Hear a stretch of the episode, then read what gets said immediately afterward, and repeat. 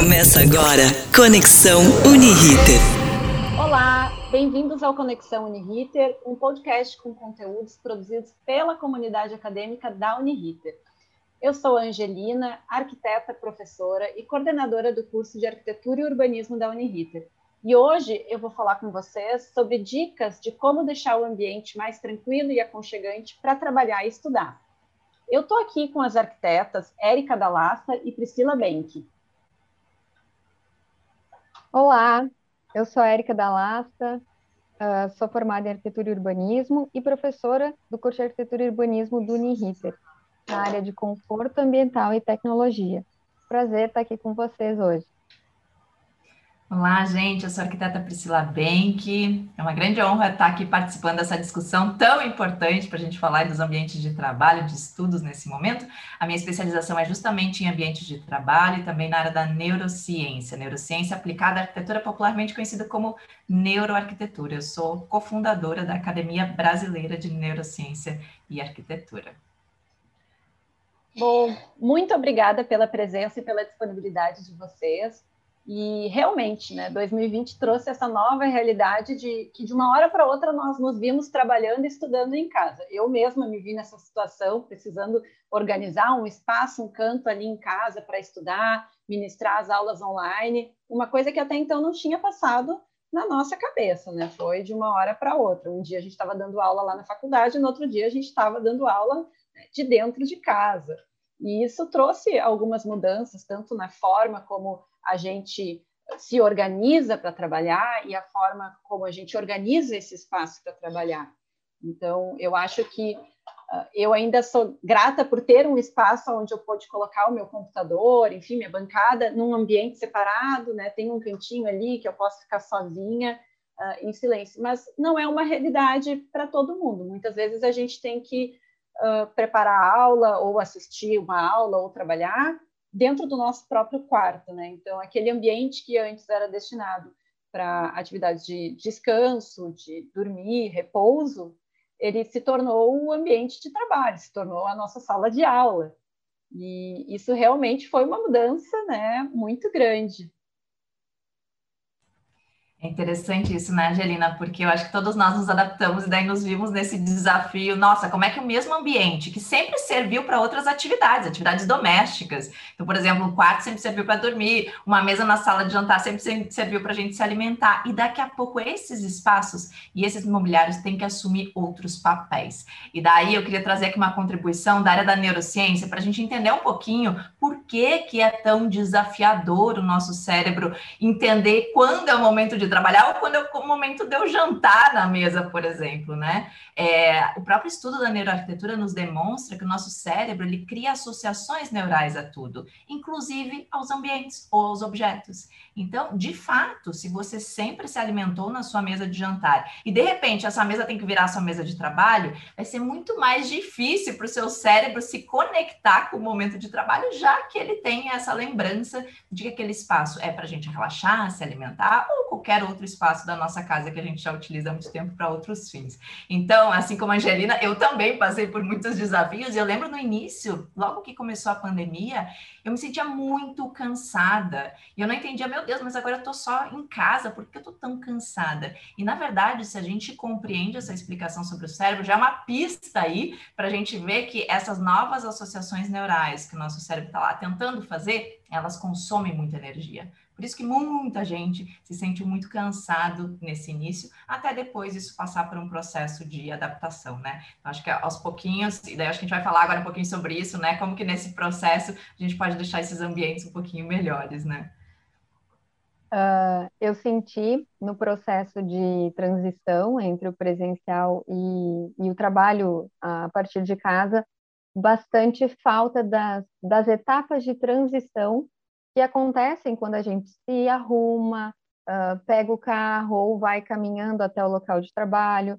Lá a gente chega, encontra pessoas e vai preparando o nosso corpo, o nosso cérebro para as próximas atividades. Né? No meu caso, eu sentia muita falta da sala dos professores, de trocar ideias com os meus colegas, de encontrar os alunos pelos corredores e daquele daquela ah, rotina, né, daqueles rituais de chegar até a sala de aula.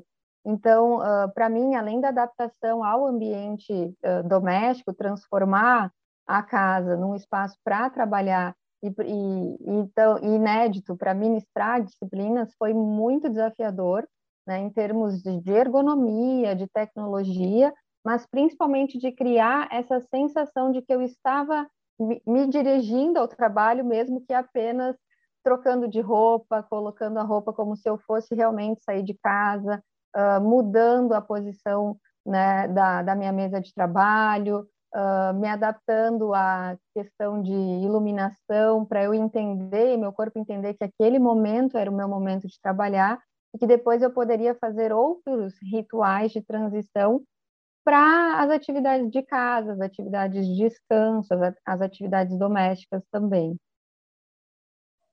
É, realmente, é, essa questão da transição, né, a gente poder encerrar o expediente ou encerrar o momento de estudo, ela é muito importante.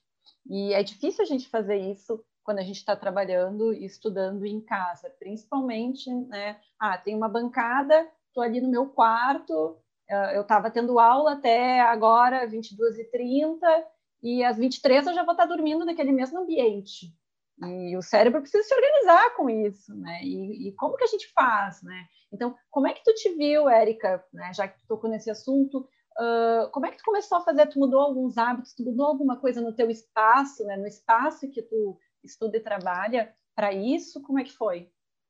Sim, na verdade, eu procurei uh, criar os rituais. Então, levantar num horário parecido ao mesmo horário que eu levantava para me preparar para sair de casa antes, me vestir como se eu fosse sair de casa, claro, né, de uma forma bastante confortável para ficar sentada boa parte do dia.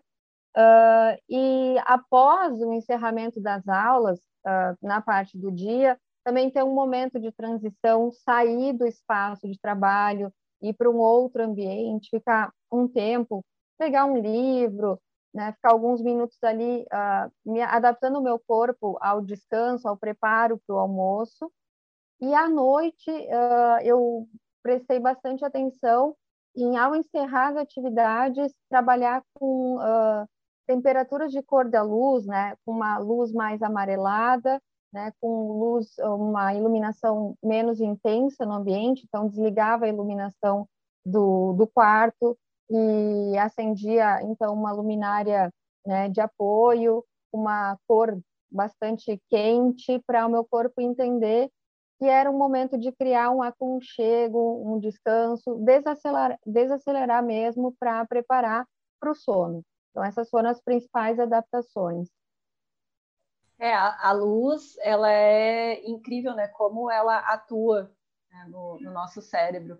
E isso de ter uma luminária que vai ter uma luz, né? Uma luz mais branca ali na hora que tu está assistindo uma aula, que está ali na tua mesa te ajudando, né? Até para tu não forçar a tua visão e que depois tu desliga e liga um outro abajur no quarto com uma luz mais quentinha, né? Vai fazendo esse relaxamento. Isso é muito importante, né? Do meu ponto de vista. O que, que tu acha, Priscila? Eu achei sensacionais os pontos que a Erika trouxe, até porque a gente também está trabalhando, parece a mais, né? Ou estudando até mais tempo. Então, quando a gente se vê, já está lá meia-noite, a gente ainda está na frente do computador, e essa luz que vem desse excesso de telas, que também é outra coisa que eu senti ouvi muitos relatos, as pessoas falando de muito cansaço visual, né? E daí esses momentos, o quanto não é importante realmente a gente ter uma rotina para ter um momento que a gente vai desligar esses equipamentos e a partir disso a gente vai começar a se preparar, isso até a gente chama de higiene do sono, né? Se preparar para conduzir ao relaxamento e a gente conseguir ter aí uma noite mais tranquila. E daí eu até queria puxar o gancho também com uma outra questão que a Erika falou, que eu, que eu também me, me, me experimentei, que foi de ter ao longo do dia alguns momentos que eu pudesse me levantar e não ficar o dia inteiro sentado. Porque antes, quando a gente ia para a faculdade ou ia para o escritório, a gente circulava, a gente caminhava um pouquinho mais, né? E nesse momento que a gente está no mesmo lugar, trabalhando e morando, a gente está se mexendo menos. E aí isso tem uma série de consequências também que não são lá muito positivas. Então, o que, que eu fiz, meninas, até? Eu coloquei no meu alarme do celular alguns momentos do dia para eu me lembrar de levantar, porque às vezes eu entro num foco aqui e eu me esqueço mesmo. Então, algumas estratégias eu comecei a criar, deixar lá a água mais longe para eu me levantar de vez em quando e buscar água. Se eu tenho que gravar alguns áudios ou fazer atender alguma ligação, eu me proponho a se levantar, para que a gente consiga, mesmo dentro do ambiente, também começar a mexer mais o corpo, não ficar tanto tempo sentado, né? É, exatamente. Isso, o movimento, né, ele também é muito importante. Uma coisa que para mim foi fundamental também, essa questão, eu sempre tive muito essa necessidade do verde, da conexão com a natureza. Eu acho que isso uh, faz muita diferença. Então, tu colocar a tua mesa, o espaço que tu vai trabalhar ou estudar perto de uma janela, além de tu ter a vantagem da iluminação natural, tu tem também esse contato, ah, vou estar olhando para o horizonte, vou estar olhando para um verde que tem ali fora, ou então uma coisa mais simples até trabalhar com uma vegetação dentro do teu espaço, um vaso de planta, alguma coisa. Essa conexão com a natureza eu acho também super importante. E uh, eu acredito muito nisso, né? Que a arquitetura ela trabalha na verdade os sentidos da gente. Quando a gente entra num espaço, a gente pode se sentir uh, mais calmo, mais tranquilo, a gente pode se sentir mais agitado, mais desperto. Então, isso é muito da forma como aquele espaço foi, foi imaginado, foi pensado, as cores que foram aplicadas na parede. Né? A cor ela tem um papel super importante né?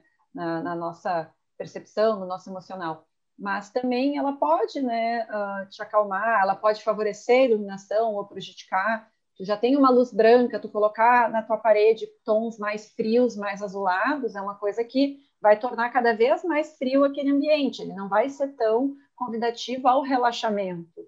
Isso tudo são pequenas coisas que a gente pode fazer né, com mudanças né, na, na, organização do, do layout do, do, espaço, colocando alguns objetos, colocando, né, como eu falei antes, uma luminária, trocando uma cor de parede. Né, isso são são coisas tão pequenas, né, que a gente pode fazer, a gente mesmo faz, né, do it yourself, e, e pode trazer um benefício muito grande.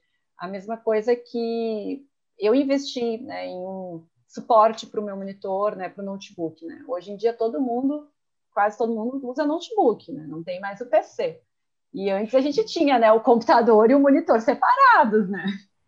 Eu acho que vale até dizer, Angelina, que além do suporte para quem usa Note, além de suporte, teclado e mouse externo, né? Com Porque senão certeza. a gente coloca o notebook no suporte e está lá numa posição inadequada digitando. É fundamental ter mouse e teclado juntos. Exatamente, também. são investimentos necessários, né? Desde o início de 2020. É o, o suportezinho aquele que eleva o monitor, né? Então eleva o teu notebook, a, tela, a tua né? Para deixar na altura dos olhos, tu não ficar forçando né, a, a, tua visão, né, forçando a tua cervical.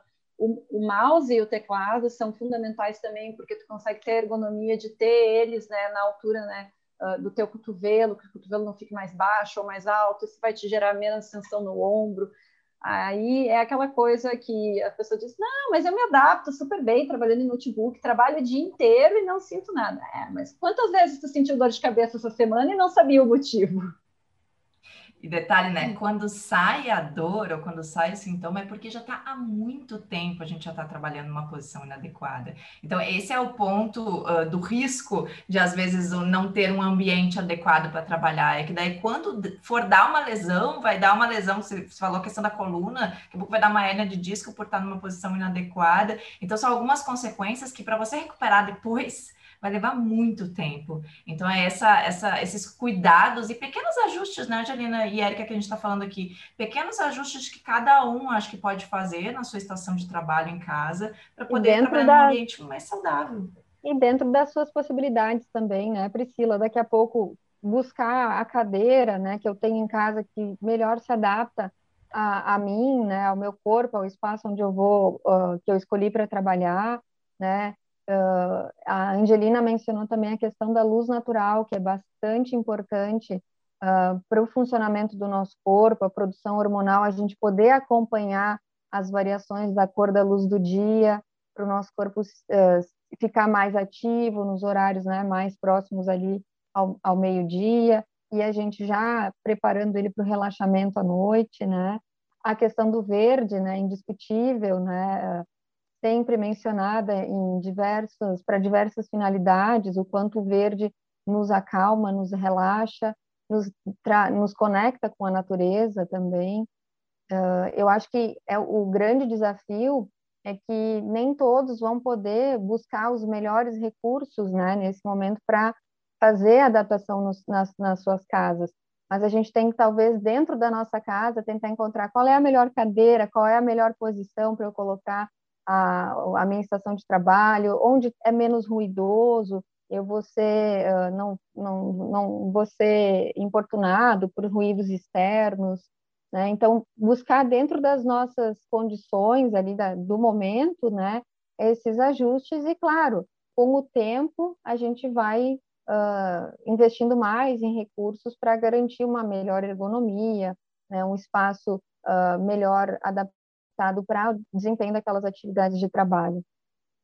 É, e às vezes a gente não precisa nem de recursos financeiros para fazer esses ajustes. A gente pode, né, sendo criativo, fazer com que a gente tenha em casa.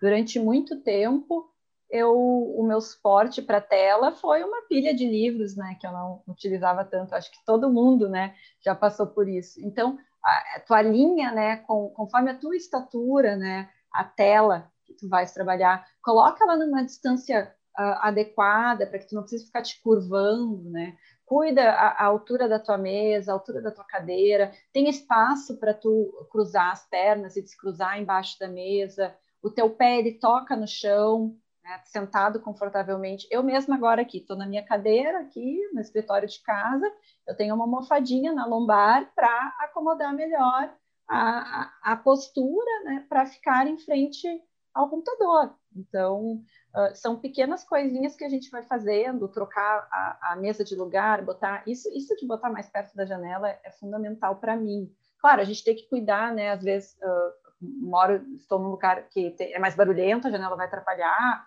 vai me desconcentrar. Bom, aí, né? Cada um tem que fazer essa análise, né? Do, de como né, reage com, com essa situação mas uh, tu vê ali as horas do dia passando, né, a luminosidade mudando, isso é muito bom, né? não só para o nosso corpo, para a mente, né?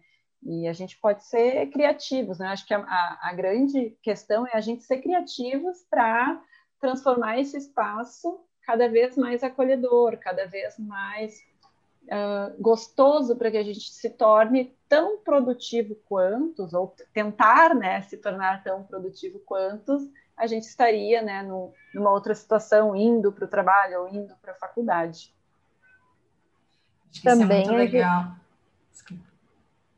Também, Angelina, que falaste da, da janela, a gente só tem que cuidar com o ofuscamento, né, para não criar uma situação onde eu, por exemplo, eu vou receber insolação direta, ou estou com a iluminação muito intensa, né, a luz lá fora está muito intensa, e prejudica né, a, a minha visibilidade da tela. Então, também fazer um ajuste em relação à, à intensidade da luz. Então, às vezes, abrir e fechar cortinas, persianas, pode ajudar a auxiliar nesse controle do ofuscamento.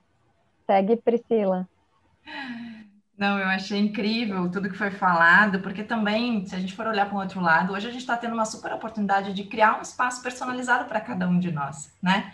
Então, talvez isso, quem trabalhava antes em escritório, talvez não tinha essa liberdade, né? Então, agora é poder personalizar algo para você. E daí vale também a gente trazer esses objetos de decoração que talvez nos estimulem, porque não botar uma foto de um momento legal ali próximo à tua estação de trabalho, que você vai olhar e vai, vai dar aquele respiro durante o dia, né? Ou, enfim, algum outro objeto que você possa olhar e te trazer um sentimento bom. É, ou até incluir no dia a dia hábitos que talvez às vezes no escritório você não pode fazer. Eu gosto muito de ter o meu chimarrão quando estou em casa, né? Então, cada um pode ter também agora enxergar esse momento como uma oportunidade de se conhecer, entender o que, que faz sentido para você, o que, que faz bem e adaptar esse espaço para ser muito coerente e personalizado para isso, né?